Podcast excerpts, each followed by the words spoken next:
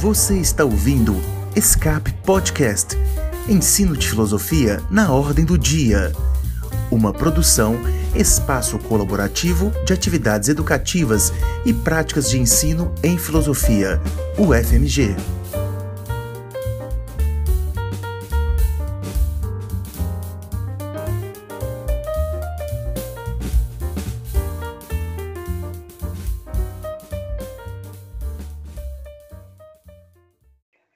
Pessoal. Este é o segundo episódio do Escape Fieldcast, um podcast do Espaço Colaborativo de Atividades e Práticas de Ensino em Filosofia da UFMG. Eu sou a Nájila Gaia, mestrando em Filosofia pela UFMG, e quem divide essa temporada comigo é a minha amiga Luísa Candini. Oi, gente, tudo bem? Meu nome é Luísa, sou formada em licenciatura lá na UFMG, sou formada em filosofia, estou agora fazendo bacharel em filosofia na mesma universidade. Um, estou fazendo atualmente uma IC em Virtudes Intelectuais e já sou professora, então Nessa temporada, eu e Nájila vamos investigar, junto de convidados muito especiais, os outros jeitos de fazer filosofia. E o nosso foco vai ser esses outros jeitos, pensando do ponto de vista das mídias sociais. Então, a nossa intenção é pensar a dimensão do rigor metodológico, do interesse no conhecimento e também no amor em conhecer e comunicar o conhecimento do ponto de vista das mídias sociais. Será que isso é possível? Como é possível? E para pensar essa prosa que vai dar o que falar, hoje a gente está aqui com o Toninho, professor de filosofia, que vai se apresentar, contar um pouquinho dele, contar um pouquinho da formação acadêmica e do porquê que ele resolveu tanto quanto fazer filosofia, como também produzir conteúdo em filosofia. Toninho, a palavra é sua. Olá, meninas, muito obrigado pelo convite, fico extremamente honrado. É, como a Lu já disse, meu nome é o conhecido Toninho, né? Mas eu posso falar que o nome de batismo é meu nome é Antônio e acredito que a filosofia me pegou pelo pé com a ideia de mudar um pouco o mundo, né? De fazer o mundo um lugar um pouco melhor e aprendi ao longo da caminhada aí que melhor significa um lugar onde as pessoas pensam um pouco mais, onde elas buscam uma vida um pouco mais autêntica. E eu acredito que a filosofia fez isso comigo. E os professores fizeram isso comigo ao longo de toda a minha formação. Então, ser professor foi uma dessas maneiras de, de transformar o mundo, e é todo dia, né? A gente que está dentro de sala de aula sabe que é a nossa matéria-prima de transformação do cotidiano. Eu fiz filosofia aqui na Universidade Estadual de Londrina, onde eu nasci e moro até hoje. Também fiz alguns estudos em ensino de ciências sociais, em algumas aprofund alguns aprofundamentos na teoria de Foucault. E hoje sou curioso em letras e psicologia. Se logo, logo vamos começar outra faculdade aí, se o tempo deixar. e, e, sou curioso também, então eu estou muito ansioso para bater esse, esse papo aqui com vocês, para a gente conseguir refletir um pouco sobre esses novos jeitos de fazer filosofia. Obrigada, Toninho. É, como a gente estava conversando antes de começarmos a gravar aqui, eu te stalkeei bastante, Toninho, eu ouvi vários episódios do podcast e eu fiquei muito curiosa com uma coisa, assim, eu queria saber como que você organiza a sua produção de conteúdo, no caso do podcast, né? Qual é o cuidado que você tem no recorte, é, assim, qual fonte você usa, se você vai direto na fonte primária ou se você usa algum comentador para te ajudar é, assim, tendo ideia a com que público que você está falando, tendo a ideia do público, qual é a fonte que você usa? A pergunta é esta.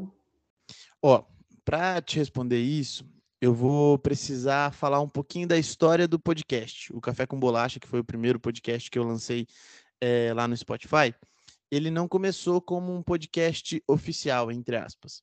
O ano era 2020, eu tinha, e todo ano, eu com as minhas turmas de terceiro ano e cursinho, eu crio uma maneira, um laço, um símbolo, para falar para eles que eles são especiais. Porque todo ano de cursinho é muito repetitivo, né? São sempre os mesmos conteúdos, é aquela tensão de vestibular. E naquele ano, eu tinha é, criado uma metodologia de toda, toda aula dizer algo que inspirasse a inteligência emocional, que levasse eles a refletir um pouco sobre a vida no finalzinho da aula. Então eram três, quatro minutos que eu fazia isso. Só que logo a gente foi arremessado para o EAD, né, para o virtual, por conta da pandemia. E eu percebi que as minhas aulas não conseguiam mais ter essa efetividade, é, essa essa temperatura, essa emoção nesse momento. Então eu comecei a gravar fora das minhas aulas algumas pequenas mensagens enquanto eu tomava café mesmo. E, e a ideia era assim, ó, eu tô gravando aqui para que vocês possam refletir um pouquinho sobre a vida e tudo mais. Essa reflexão, logo eu chamei de café com bolacha, que era o meu café da tarde, meu cardápio.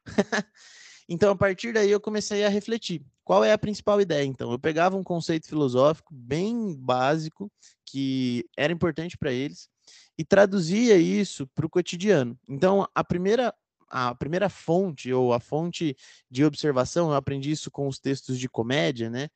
É a observação do cotidiano. Então eu anotava ali no meu diário as coisas que eu observava que eu via que podia ser filosófico. Então a partir dali eu trazia os autores. Então eu procurava alguma citação, alguma espécie de trecho ou até mesmo dos comentadores e ilustrava isso com alguma história, seja da literatura, seja criada do meu próprio cotidiano.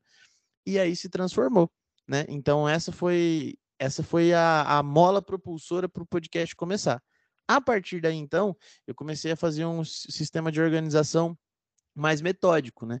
Porque a gente que produz conteúdo tem muita dificuldade na constância. Então, eu prefiro fazer em blocos. Então, assim, tem um dia da semana em que eu só escrevo os roteiros. Então, às terças-feiras à tarde, que no caso foi hoje, né? Eu escrevo os roteiros e escrevo em média três ou quatro. E aí, no fim de semana, no sábado ou no domingo, eu gravo os quatro. E aí eu seleciono naquela semana qual eu quero mandar.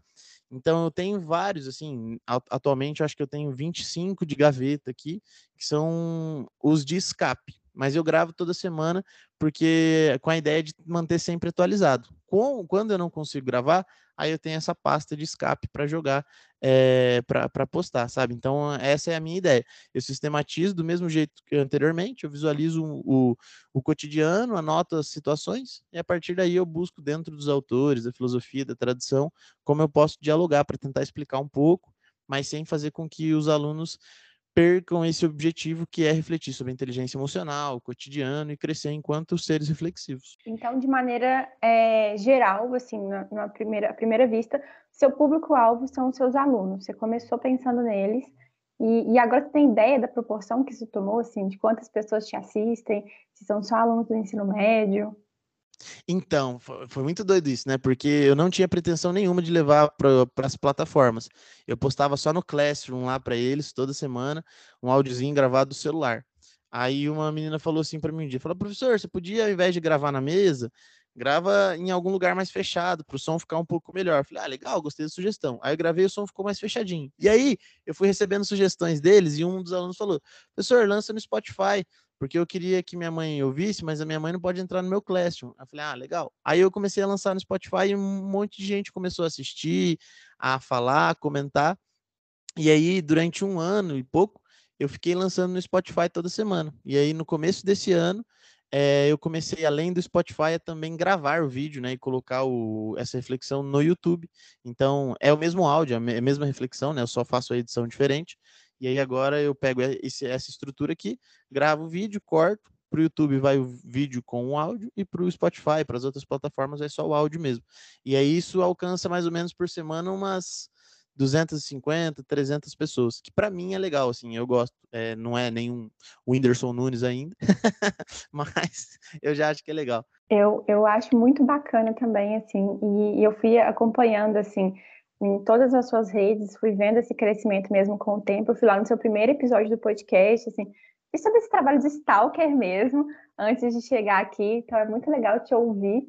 E, e aí, assim, você já começou a falar sobre isso, mas eu queria saber, assim, para além dos blocos que você faz de produção do roteiro depois da gravação, é como que você mantém essa rotina? Porque pode ser que aconteça alguma causalidade ali que você utilize todos que estão na sua gaveta, assim, como que você lida com isso e também com a questão do ócio criativo, assim, que é o que me assusta. Eu, nunca trabalhei com, com filosofia e mídias sociais, mas sempre quando eu penso nesse, nesse assunto, a primeira coisa que me assusta é o ócio criativo, como você lida com isso, e se você é do tipo de pessoa que, se você tivesse um ócio criativo, você faria um podcast, um episódio só sobre o que era o ócio criativo, assim, como os filósofos lidariam com isso? Ó, oh, eu sou meio viciado, né? Então é muito difícil ter esse momento em que eu não faço nada. Inclusive, nesse último episódio que eu falei sobre o, a sociedade do cansaço do Byung-Chul Han, né, eu até falei um pouquinho sobre a minha dificuldade em relação a conseguir parar e fazer nada.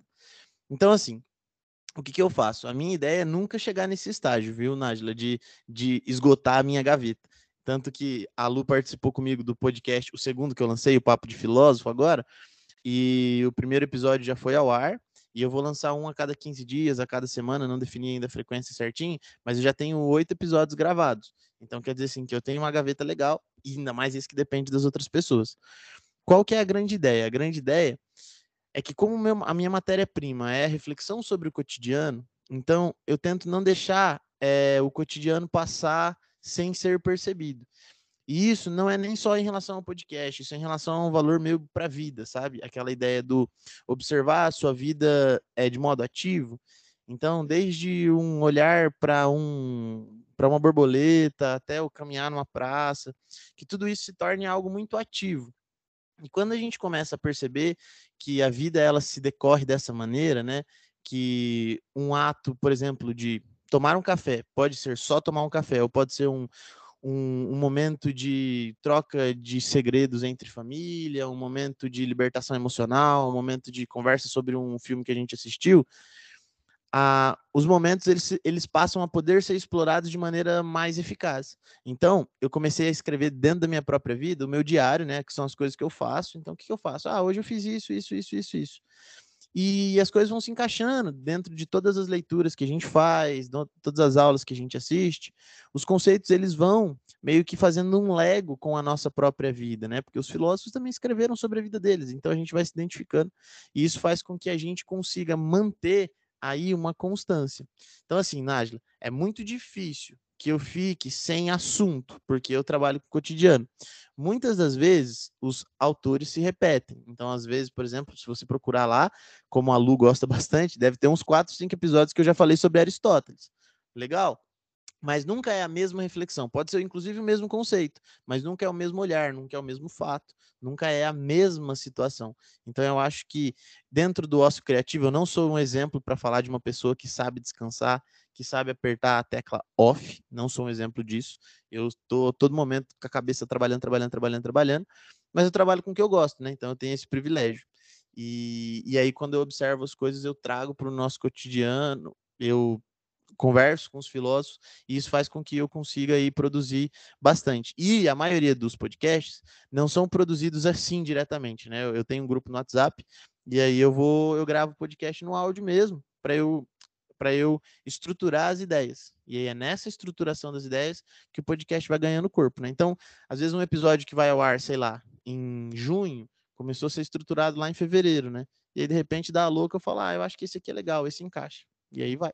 E, e tem algo que me chamou muito a atenção, porque eu sou uma grande apaixonada por Paulo Freire, é um filósofo, um educador, na verdade, que faz parte da minha prática docente e discente, e não, não teve como não pensar nele quando você falou sobre a pandemia, sobre o online e sobre o fato de você sentir uma falta de captação do aluno nas suas aulas online, nessa, nessa espécie de de castração que a gente teve da, da presença para uma certa ausência e para um novo tipo de presença. E na verdade, isso me, me na verdade, isso me conectou para aquela noção do Freire sobre o aspecto amoroso da educação, porque me, me soa muito isso. É um, é um ato de amor a gente pensar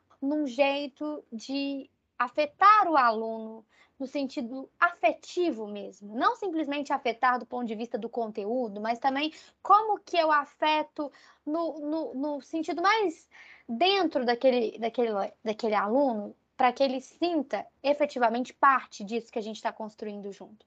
Pensando nisso, pensando nessa prática docente, nesse carinho pelos alunos e pelo seu próprio que fazer docente, eu queria saber, na verdade, se o seu, e você já respondeu isso em certa medida, mas eu gostaria que você elaborasse, na verdade, como que se dá essa ponte entre a sua produção de conteúdo e a sua experiência na sala de aula. Você já contou que inicialmente, né, houve essa pretensão, mas eu queria entender, por exemplo, se quando você está dando uma aula, você faz menção ao podcast também, como que isso aparece e o que, que você pensa disso tudo.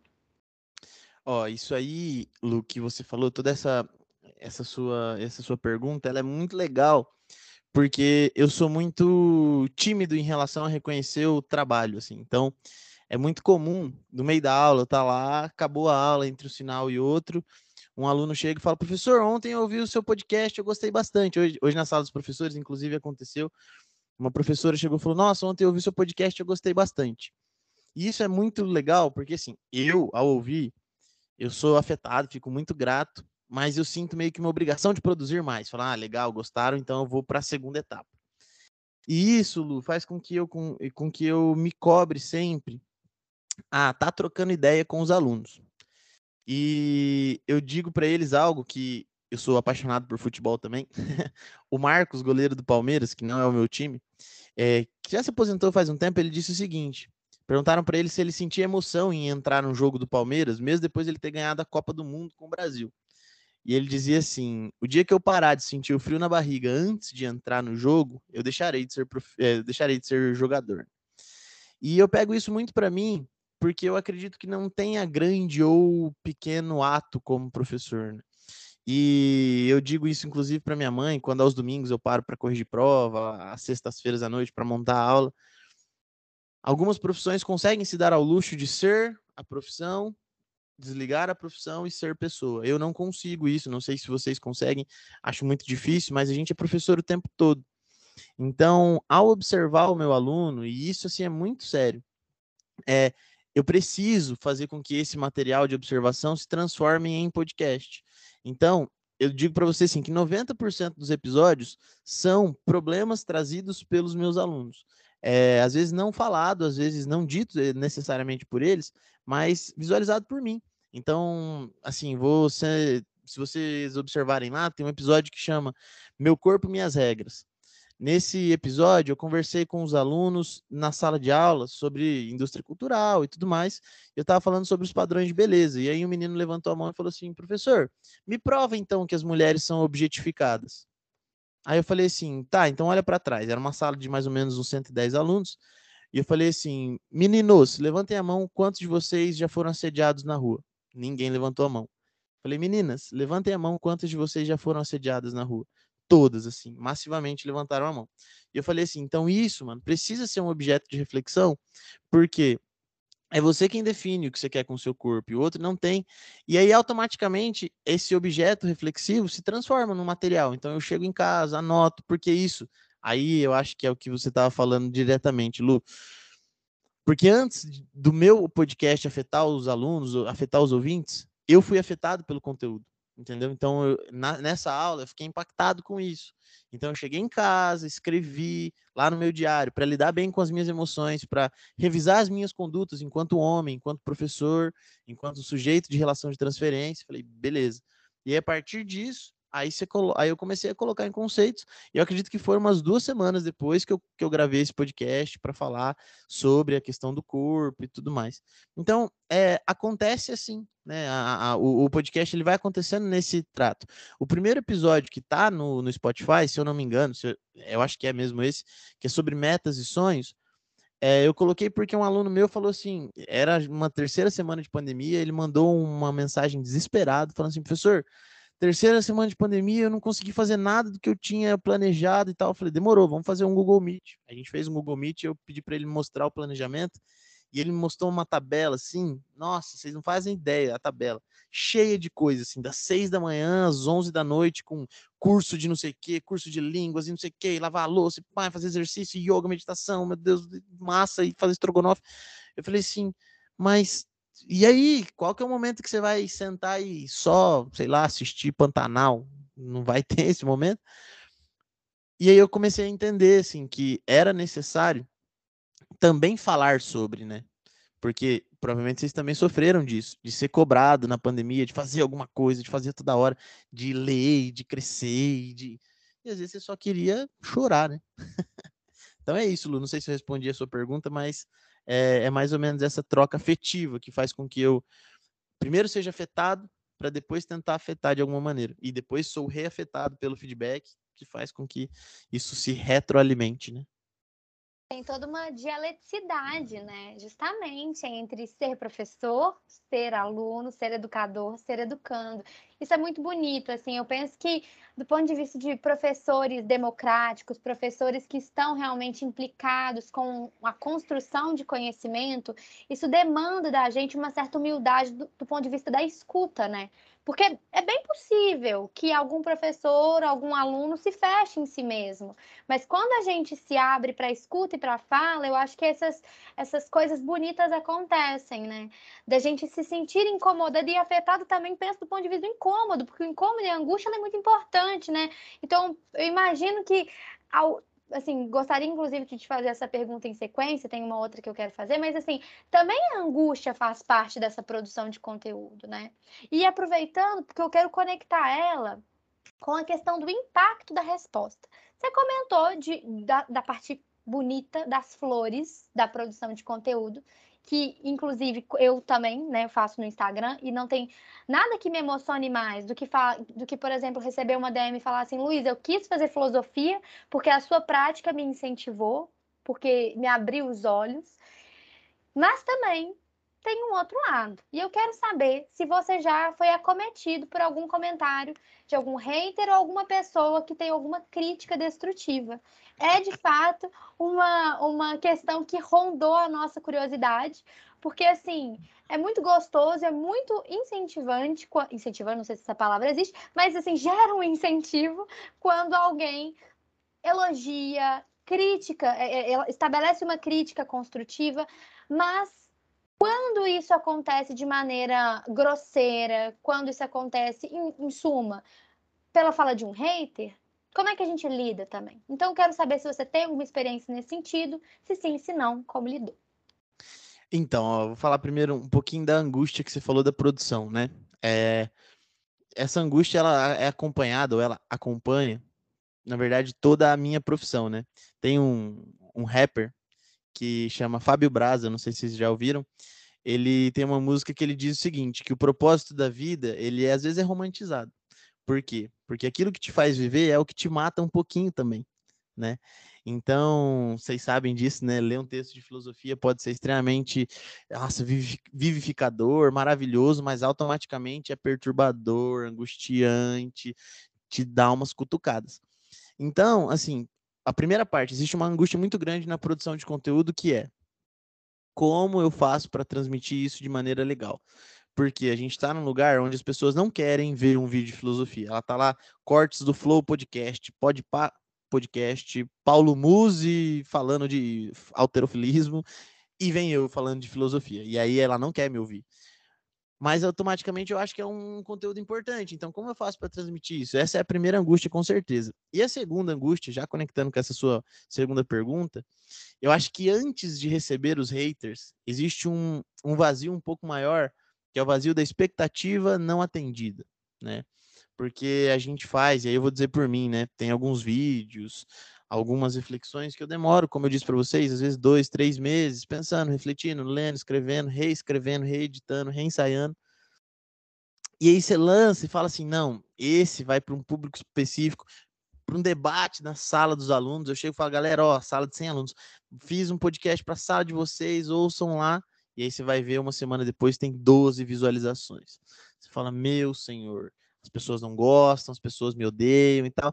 E essa, eh, o lidar com isso, teve muita parte na terapia, mas também teve muita parte na filosofia no sentido de e aí, né? O que, que eu tô querendo alcançar? Porque é muito interessante. Uma vez eu até cheguei nessa, nessa conclusão conversando com a minha mãe na mesa do jantar, que eu tava falando para ela assim: "Ah, mãe, essa semana não foi muito legal o podcast, deu só 60 visualizações. E aí eu parei para pensar, falei, mano, olha que sala de aula grandona, né? 60 pessoas é bastante. Ainda que fossem duas pessoas, quando me propus a melhorar o mundo através da filosofia, o mundo começa por uma pessoa, né? Aquela ideia do Paulo Freire. Então, eu eu tive que me conscientizar, não é uma conscientização constante, ou seja, às vezes ainda existe, existem algumas lacunas aí, às vezes eu fico triste quando flopam conteúdo, mas a ideia é sempre essa. Então, essa é a primeira angústia. E a segunda angústia é a angústia dos haters, que na nossa, não sei, no caso, no seu caso, Lu, que você produz o conteúdo para o Instagram, se alguém é, já foi falar isso, mas os haters que acontecem são as pessoas que querem dar aquelas de Zé Sabichão. Aí eu falo assim: ah, então Santo Agostinho é, pela tradição, reconhecido como filósofo medieval. E aí a gente sabe que Santo Agostinho não estava dentro da tradição medieval, cronologicamente colocado na Idade Média. Mas você tem um vídeo de cinco minutos, você tem que falar sobre Santo Agostinho. Eu não vou ficar gastando 30 minutos para falar sobre a cronologia e o... Aí vem um cara escreve um texto de 60 linhas falando: olha só, então é preciso tomar cuidado com a informação, blá blá. Então, assim, tá, eu entendo. Só que eu acho que esse é o grande hiato onde os haters ocupam hoje o hiato entre a produção de conteúdo de modo é, atrativo, que, de modo que seja um entretenimento também, e a academia. Então, essa lacuna entre os dois é onde os haters ocupam e eles nos criticam e tudo mais. Isso e acontece também é, com os professores é, mais velhos que eu conheço, que falam de filósofos mais midiáticos também, sabe? Então, dos caras que estão aí na mídia falam, ah, mas ele foi lá no programa da Eliana e ele foi incongruente com o texto de Kant. Fala, sério mesmo? Mano? Sério que o cara tinha 30 segundos para falar sobre Kant, você vai. Mas enfim, eu acho que é, esse é o grande ponto. Então, sim, já tive haters, mas aí eu acho que esse é mais fácil de relevar. Eu lido mais, eu, eu tenho mais dificuldade em lidar com a angústia da expectativa não suprida só comentar mais uma coisa antes de da gente dar sequência e comentar um pouco sobre a minha experiência, que uma coisa que eu sofri muito foi chacoalhar os, a, a pessoa academicista e falar assim, olha, isso aqui é para o grande público, é uma página, é, é, um, é, um, é um post de oito páginas. Eu não quero exaurir a teoria do filósofo num post de oito páginas. Seria de uma arrogância tremenda se eu me propôsse a fazer. Eu tô efetivamente te dando um peteleco. E eu sempre falo isso nos meus mini cursos, assim, gente, isso aqui não é um curso para você sair especialista, não é um post para você se tornar especialista em Kant, mas é para você ter uma pulga atrás da orelha. Então, eu acho que quando a gente. Isso também demora, talvez, as pessoas entenderem, ou a gente, talvez, expor. Não sei, assim, tem toda essa dificuldade da comunicação, né? Como comunicar, como se fazer entender, mas só para compartilhar, assim, também dessa experiência que pode ser muito dolorosa, mas no meu, no meu caso, assim, eu tento sempre focar naquilo que vem de bom, sabe? Assim, bloquear o que destrói e acolher aquilo que vem de bom, que ajuda a dar força. E, e eu acho, Lu, só para comentar bem rapidinho, que esse jeito da academia acabou afastando muito as pessoas da filosofia, né? É, esse podcast Papo de Filósofo que eu vou, que lançando agora, eu converso com as pessoas sobre o que elas gostam, com os professores sobre o que eles gostam. E aí eu já tive mais de três convidados que falaram assim, viu? E eu preciso enviar alguma coisa escrita, eu preciso. Falei, não, mano, é só bater um papo, é só trocar uma ideia, porque eu quero que você fale das coisas. E aí a gente perdeu essa capacidade em algum momento aí de falar de maneira simples sobre aquilo que a filosofia se propõe a falar. Né? Então, eu acho que, é claro, o Instagram, o YouTube, o Spotify, eles às vezes podem banalizar o conteúdo? Podem, eles podem sim banalizar mas é que a gente tem sempre que deixar claro isso. É uma maneira apaixonada de falar e principalmente é uma maneira que serve como ponte, né? Eu quero que o cara que ouça o podcast do Byung-Chul Han, que ele sinta exatamente essa expressão, a pulguinha atrás da orelha, para ler o livro do cara, para assistir mais palestras, para ir atrás do cara para aprofundar, ou simplesmente para ficar pensando, né? Toninho, quando você fala isso, de usar essa linguagem é, mais próxima do público, e fugir desse academicismo, eu não consigo não pensar na seguinte frase: tornar o filósofo ou mostrar que o filósofo é gente como a gente. Esse é um assunto que eu bato nele assim desde sempre. Eu e Luísa assim conversamos sobre isso desde muito tempo e eu percebi isso no seu conteúdo. Quando você se propõe a discutir temas do, do cotidiano com os filósofos, para mim não, não tem outra maneira de, de descrever isso com, senão dizendo que você está mostrando que os filósofos são gente como a gente, assim, isso para mim é mágico, eu acho lindíssimo, eu fico muito apaixonada porque os filósofos eles estavam, como você bem disse, estavam dizendo sobre coisas da vida deles, assim, do contexto que eles estavam vivendo ali. E hoje o que eu vejo a gente fazendo é criando essa distância mesmo entre, ah, eu eu tô aqui, uma mera mortal, tô olhando distante para um, um, deus grego aqui, olhando para o Olimpo, e é, é, é, só até aí que eu posso chegar. E aí os meus alunos ficam ainda mais distantes, porque aí só a Nájila, então, pode interpretar esse texto e eu vou ficar aqui esperando o que, que ela tem a dizer, já que eu não posso chegar tão próximo assim do filósofo. Então, eu, eu fico muito feliz de te ouvir falando assim, porque é exatamente nisso que eu acredito, assim. E, e, aí, assim, já puxando um outro gancho, em algumas das suas respostas, você disse que você antes é impactado pelo conteúdo. Antes de lançá-lo, primeiro você é impactado para depois impactar quem vai te ouvir. E aí, neste sentido, eu lembrei aqui de um episódio que eu ouvi seu sobre euforia. Foi uma série que também impactou muito e eu não vi ninguém falando sobre esse impacto negativo, porque eu senti muito com ela. E eu, eu, a repercussão que eu vi dela foi de tema de festa, assim, ah, vamos pegar a, a série, vamos usar de tema de festa. E depois que eu assisti a série, eu falei, meu Deus, assim, como é que alguém tem coragem de ver isso aqui e retirar apenas o conteúdo de tema de festa? Porque é uma coisa muito pesada. E aí, neste sentido, sabendo que você já produziu algo sobre uma série, eu queria te perguntar quais filmes, outros, né, filmes e séries que te inspiram nessa produção de conteúdo, porque eu achei genial trazer Platão e Aristóteles para conversar sobre euforia com a gente, assim. Então, me conte quais outras séries e filmes te inspiram nesse sentido e como é que se dá isso, assim. Se os seus alunos chegam para você com euforia e falam, olha só, professor, que a gente assistiu, ou se você busca isso sozinho, assim, você está assistindo é, por si próprio e de repente você tem um estalo de, olha, o que será que Platão e Aristóteles falariam sobre isso? Ó, oh, talvez a resposta fique um pouquinho longa, mas eu vou tentar abreviar. Só para vocês terem ideia como foi maluco esse episódio de Euforia. É, eu dou aula numa disciplina aqui no Colégio de Londrina, que se chama PSHE. É uma disciplina que foi trazida do currículo lá de Londres, que a ideia é trabalhar sobre saúde e segurança dos alunos em questão dos, dos problemas que eles enfrentam. Então tem questão da sexualidade, tem questão da era digital e tem questão de drogas. Eu tinha que dar essa aula sobre drogas, mas aquela aula de drogas que não funciona, eu não queria dar. Sabe aquela que você chega e fala, não use isso, não use isso. Isso distancia. Aqui em Londrina, eu não sei aí em Minas onde vocês estão, como é que é, mas aqui em Londrina explodiu no último ano um comércio que se chama tabacaria. O que, que é a tabacaria? É, eu, estou explicando, pode ser que eu esteja sendo redundante, pelo amor de Deus, tá? Eu não estou querendo ser o Zé Achão, não, só para falar. Então, assim, é um lugar onde a galera vende vapor, que eu chamo de pendrive fumável, aí tem essência de narguilé, a bebida e tal. Eu falei, quer saber? Eu vou fazer um experimento social. Aí eu fui para frente de uma, do estabelecimento lá e fiquei lá sentado com o meu caderninho, caderninho do meu canal aqui, ó, esse caderninho aqui. E eu fiquei assim, eu vou anotar quantas pessoas entram aqui, era uma sexta-feira à noite, em duas horas.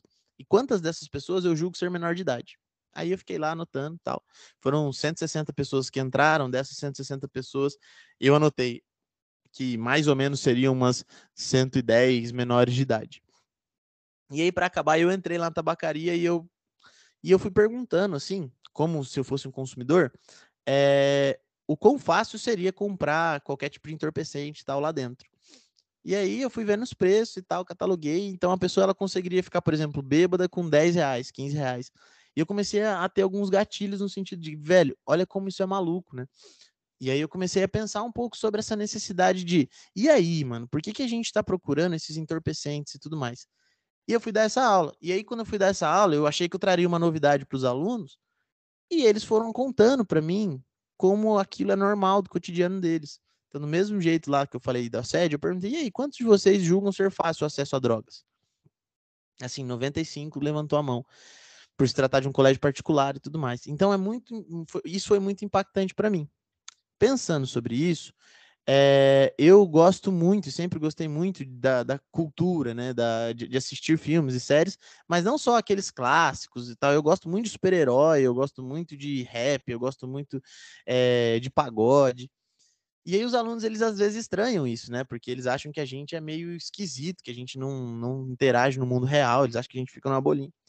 Então, quando eu comecei o canal, inclusive, ele tinha outro nome, o canal no YouTube, ele chamava Vibe Filosófica, que o objetivo era só fazer aproximação entre séries, filmes, enfim, entre a cultura pop e a filosofia. Depois que eu troquei o nome para sua filosofia, enfim. Então, a ideia é que nesse cenário, eu acredito que os filmes, eles me provocam muito, as séries me provocam muito, por quê? Porque elas refletem muito o comportamento dos adolescentes. Ou pelo que eles estão fazendo, ou porque eles gostariam de fazer. Então, eu posso te dizer assim, com uma, uma pouca conversa, o quanto os alunos ou o que os alunos estão assistindo no, no cotidiano deles. Então, Euforia foi de fato uma das conversas que mais surgiram lá nessa nesse nosso bate-papo quando eu estava falando sobre drogas, tá? Os alunos falaram, falaram, falaram. E aí eu assisti e eu fiquei extremamente impactado com isso. Assim, como alguém pode achar que essa fuga é legal, sabe? Porque eu entendo que o ser humano às vezes precisa fugir da realidade, mas será que a gente precisa fugir dessa maneira?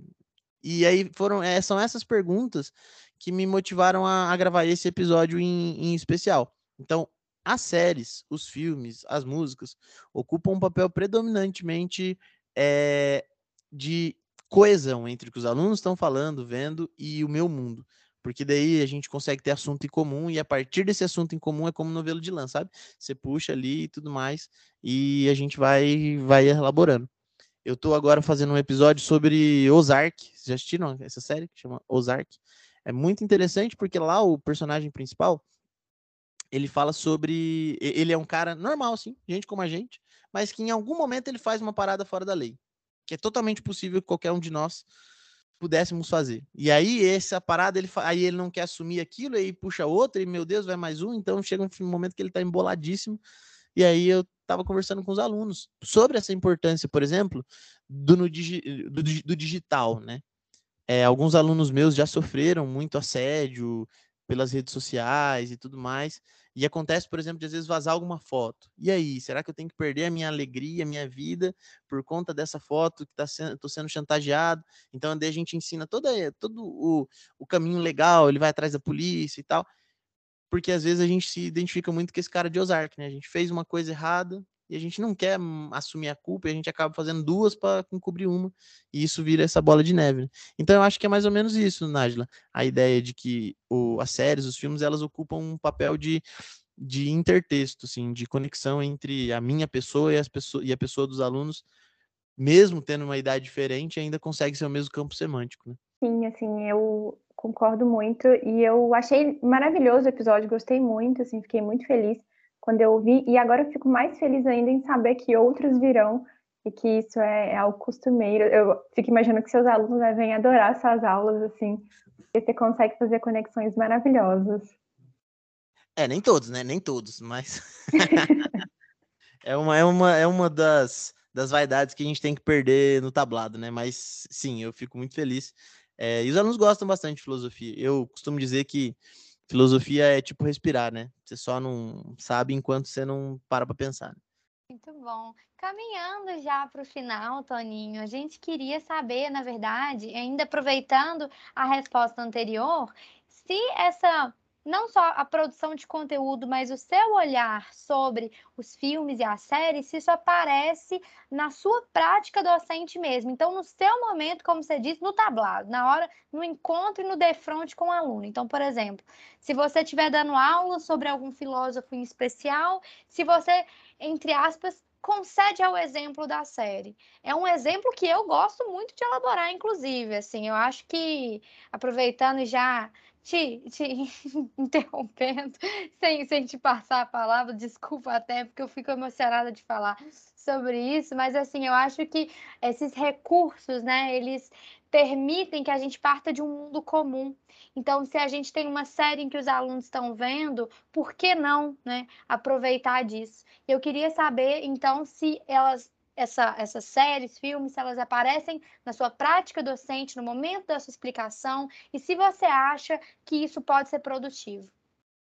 Ó, oh, eu não só acho como faço totalmente, porque assim, é, eu acredito que mesmo o exemplo dentro da filosofia, o exemplo tirando um pouquinho do significado, ele ainda é fundamental, né?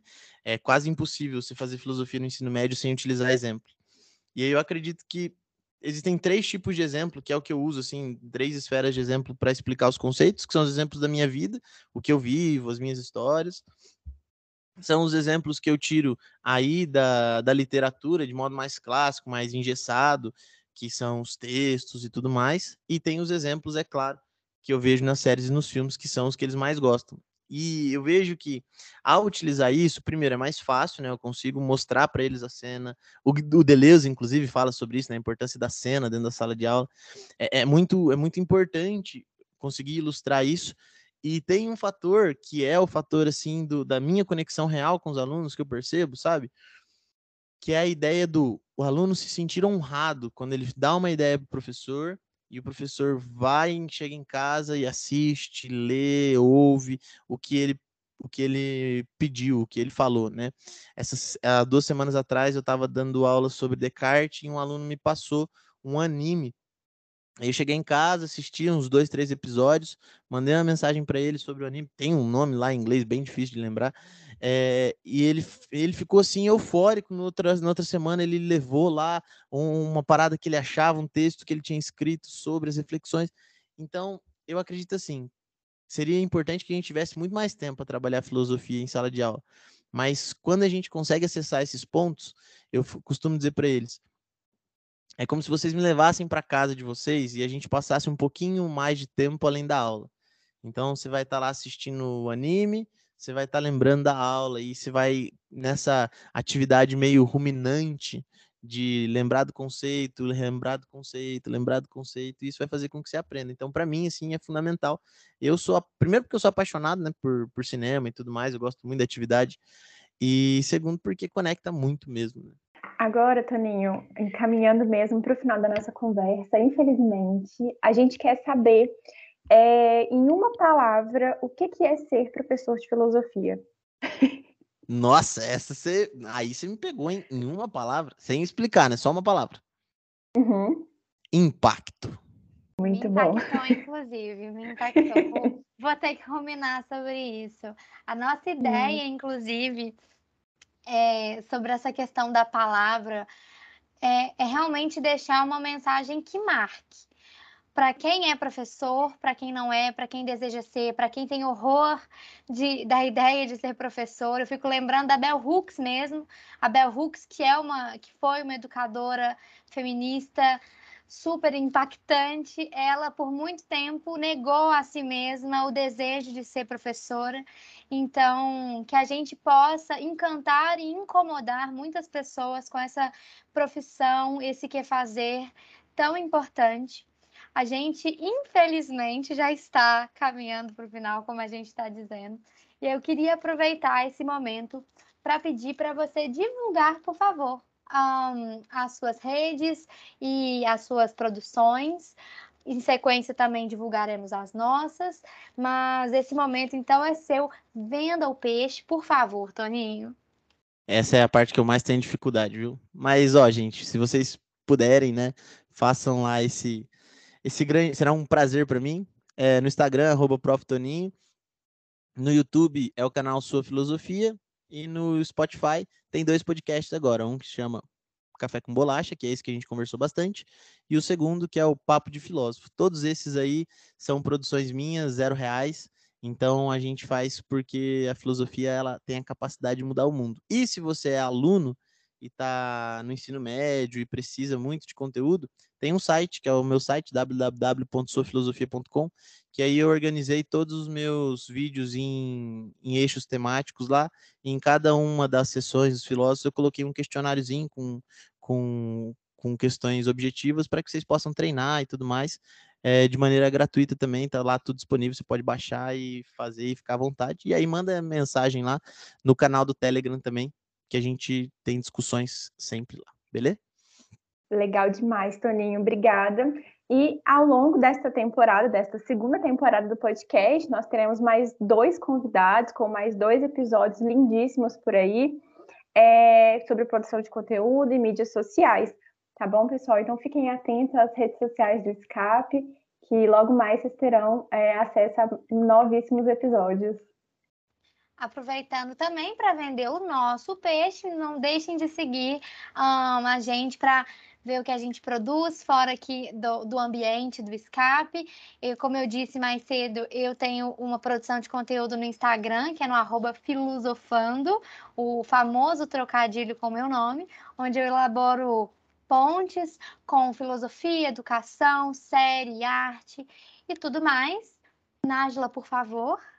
Sim, eu ainda não produzo conteúdo para a internet, mas quem sabe um dia, né? Eu tomo coragem, perca a timidez, mas meu arroba é Nájila Gaia, tudo junto. E o arroba do Escapefio é arroba Escapefio, o FMG, tudo junto também. Muito obrigada, Toninho. Foi um prazer conhecer você. Gostei muito da nossa conversa. Espero que a gente tenha novas oportunidades aí por diante. Já sou assim, uma seguidora fiel, super fã. Vou assistir todos os episódios daqui para frente, dos dois podcasts. Obrigada pela oportunidade de verdade. Eu que agradeço, meninas. Muito obrigado pela chance de poder conversar. E espero que a gente troque mais ideias em outros momentos e outras oportunidades. Valeu, tá? Muito obrigada, Toninho, Nasli, todo mundo que ouviu a gente e deu a oportunidade da gente encantar e incomodar, como eu disse, com a filosofia, com a educação e todas as bonitezas que envolvem o nosso que fazer filosófico. A gente fica por aqui e em breve a gente volta. Um beijão. Tchau, tchau. Você está ouvindo Escape Podcast Ensino de Filosofia na Ordem do Dia. Uma produção, espaço colaborativo de atividades educativas e práticas de ensino em filosofia, o FMG.